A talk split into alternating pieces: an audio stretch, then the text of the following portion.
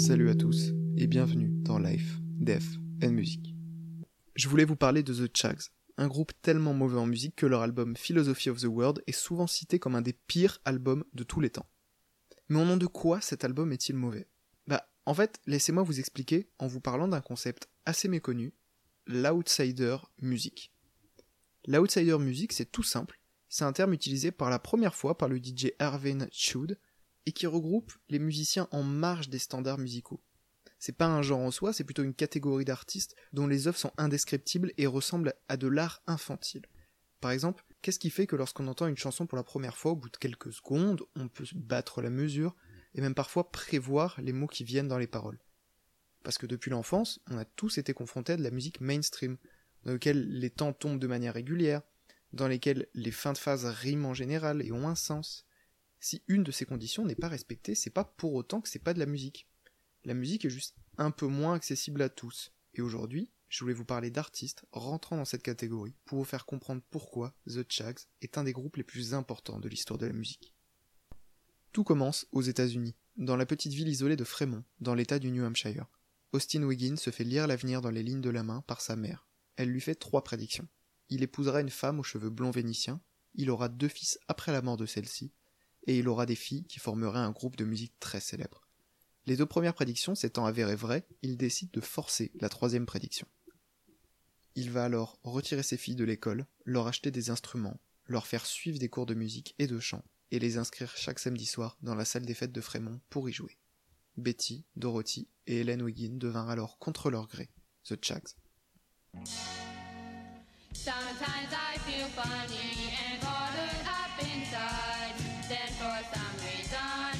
Mais jouer localement, ça ne suffit pas longtemps au père. Il voit très vite beaucoup plus grand. Il s'est fié alors à ses idées et s'est dit qu'enregistrer un album, ça serait parfait.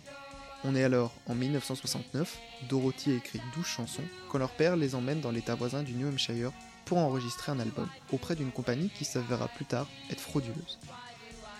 La légende veut qu'en entendant The Chags s'échauffer, le technicien chargé de l'enregistrement aurait déclaré qu'elle n'était apparemment pas prête, ce à quoi le père aurait juste répondu qu'il fallait qu'il le fasse tant qu'elles étaient encore bonnes.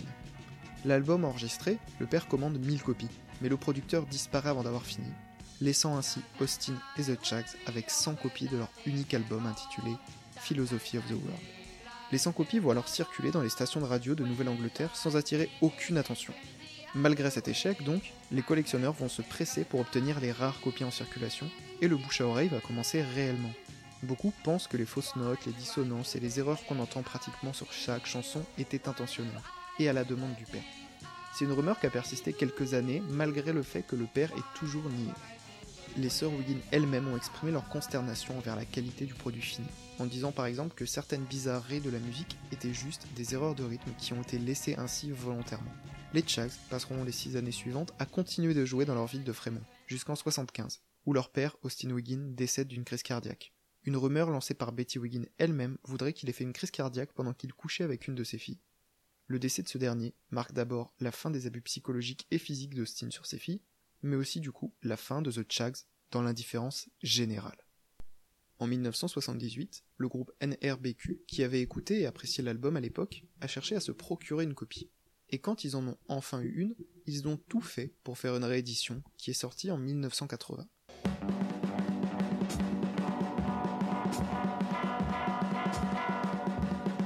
Ce qui a activement participé à la célébrité assez tardive de cet album.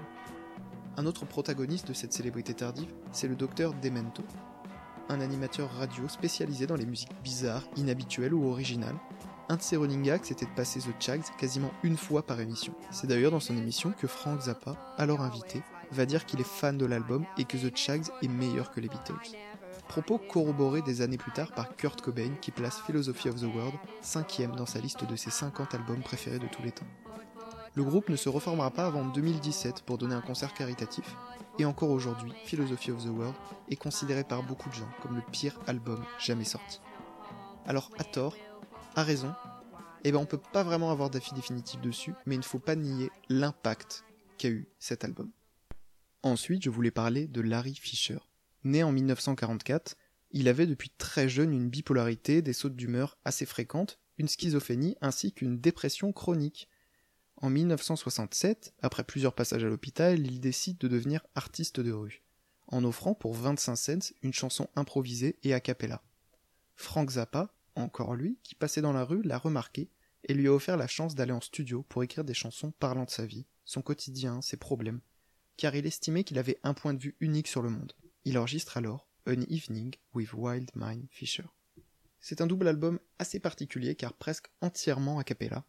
Et là, par exemple, voici Merry Go Round, issu de cet album. The name of the song, you ready up there? The name of the song is Merry Go. Come on, let's merry go, merry go, merry go round. Alors vous êtes sûrement en train de vous dire que ça, c'est pas de la musique. Pourtant, cet album a reçu une très bonne critique de la part de Rolling Stone Magazine, qui l'a défini comme capturant parfaitement l'être d'un membre bizarre de la communauté humaine. Il a aussi fait un concert au Key Club d'Hollywood en 2001 où il reprend à sa manière Yesterday des Beatles par exemple.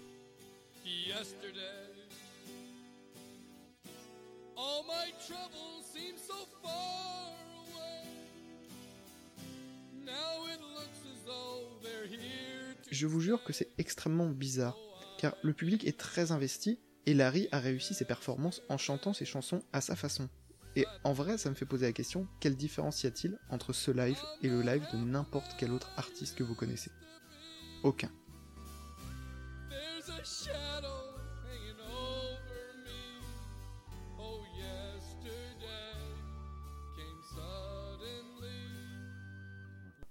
Pourrais aussi très bien vous parler de B.J. Snowden, chanteuse emblématique de ce genre musical avec sa chanson In Canada, une chanson simple dans laquelle elle chante avec son cœur sur à quel point elle aime le Canada, tout en énumérant des raisons d'aimer ce pays.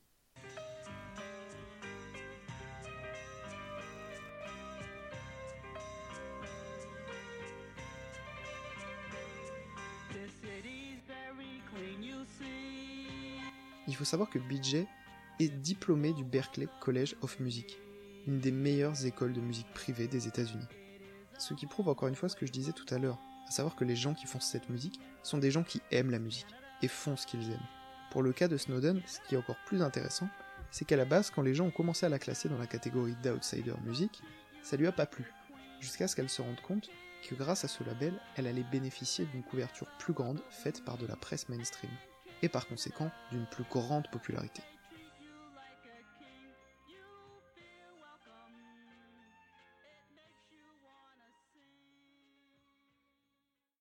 Tiny Tim, qui est l'artiste suivant, est peut-être celui qui a eu la plus grosse popularité. Et encore là, si on parle de quart d'heure de gloire, on est tout autant dans le proverbe que dans le vrai.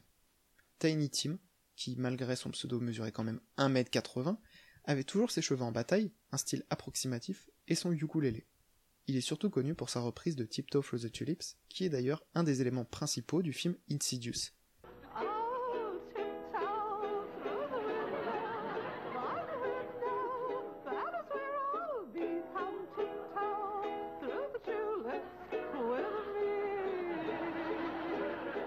Sa musique est reconnaissable et n'est pas inaudible. Il fait de la musique à part et est la preuve de quelque chose dont je parlais avant. L'outsider music n'est pas de la mauvaise musique en soi. C'est une catégorie où classer les gens à part dans cette industrie où les standards ne sont que très rarement dépassés.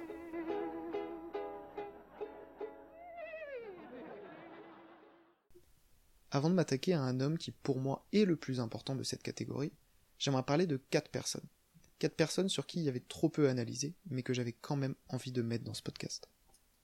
Normand Lamour est un artiste québécois qui a commencé sa carrière en 1998 à l'âge de 68 ans. Il a écrit 2335 chansons et parti sur 200 albums. Et toutes celles qui sont écoutables sur YouTube montrent le côté enfantin de Normand, mais aussi le côté absolument pur de sa démarche.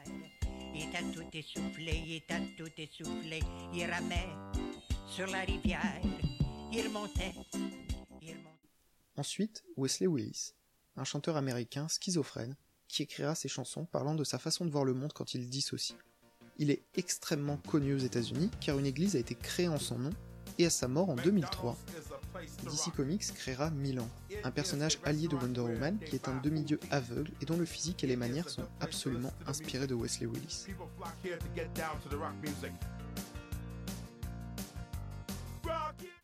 Florence Foster Jenkins est une des plus connues. la cantatrice ayant notamment inspiré la Castafiore à Hergé.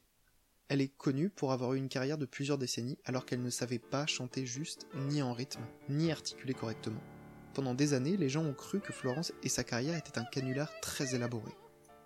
Mais non, elle était confiante et chantait juste car c'est ce qu'elle aimait faire.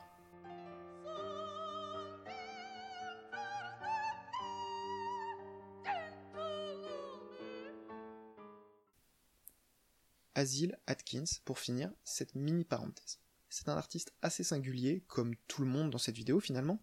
Il buvait entre 4 et 5 litres de vodka par jour, il est membre du Rock and Roll Hall of Fame, il a composé plus de 7000 chansons dont les thèmes principaux sont l'amour, la mort, la police, la viande et la décapitation.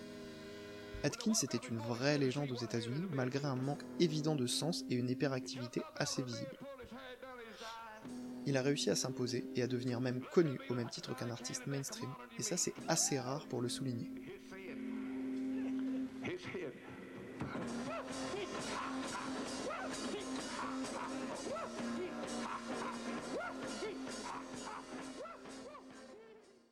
Pour finir, Daniel Johnston. C'est un cas extrêmement important à analyser. Sa popularité commence assez lentement parce qu'il a l'habitude, au début de sa carrière dans les années 80, de tout simplement donner des cassettes de ses enregistrements aux personnes qu'il rencontre. Ce qui lui permet très vite d'avoir assez de gens pour donner des concerts. Mais l'un des facteurs les plus importants sur son travail vient plus tard, lorsqu'en 1990, l'état mental de Daniel se détériore petit à petit, jusqu'à ce qu'un jour, au retour d'un festival, son père et lui-même rentrent dans leur avion à de places personnelles et que Daniel est un épisode maniaco-dépressif dans lequel il disait être Casper le fantôme. Daniel va alors retirer la clé de l'avion en plein vol avant de la jeter à l'extérieur. Fort heureusement, son père était un ancien pilote de l'US Air Force et réussit à atterrir. Après cet incident, Daniel fut interné de force dans un hôpital psychiatrique.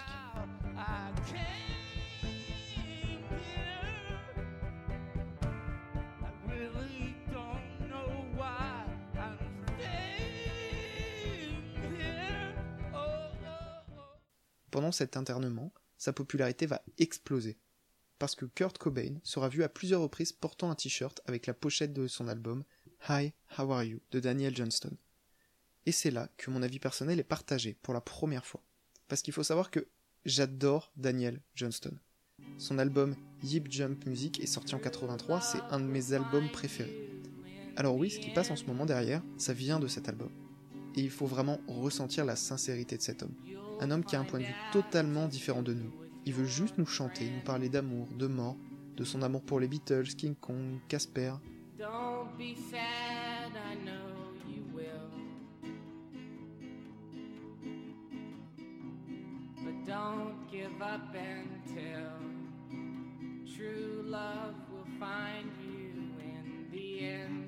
Si c'est trop simple et enfantin pour vous, écoutez 1990, l'album qu'il écrivait pendant l'incident de l'avion.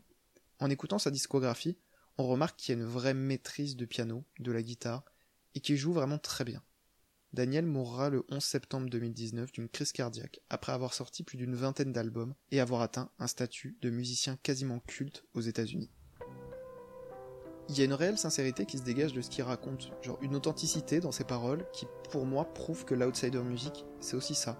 C'est souvent ça même, c'est carrément ça. C'est une authenticité qui certes n'est pas accessible à tous, mais qui se veut sincère justement, seulement sincère. Les artistes faisant de l'outsider music n'ont en aucun cas l'impression de faire de la mauvaise musique. Ils font juste ce qu'ils savent faire, ce qui leur plaît, ce qui leur vient. Et pour finir, je voulais juste vous montrer aussi que l'outsider music, ça peut être magnifique.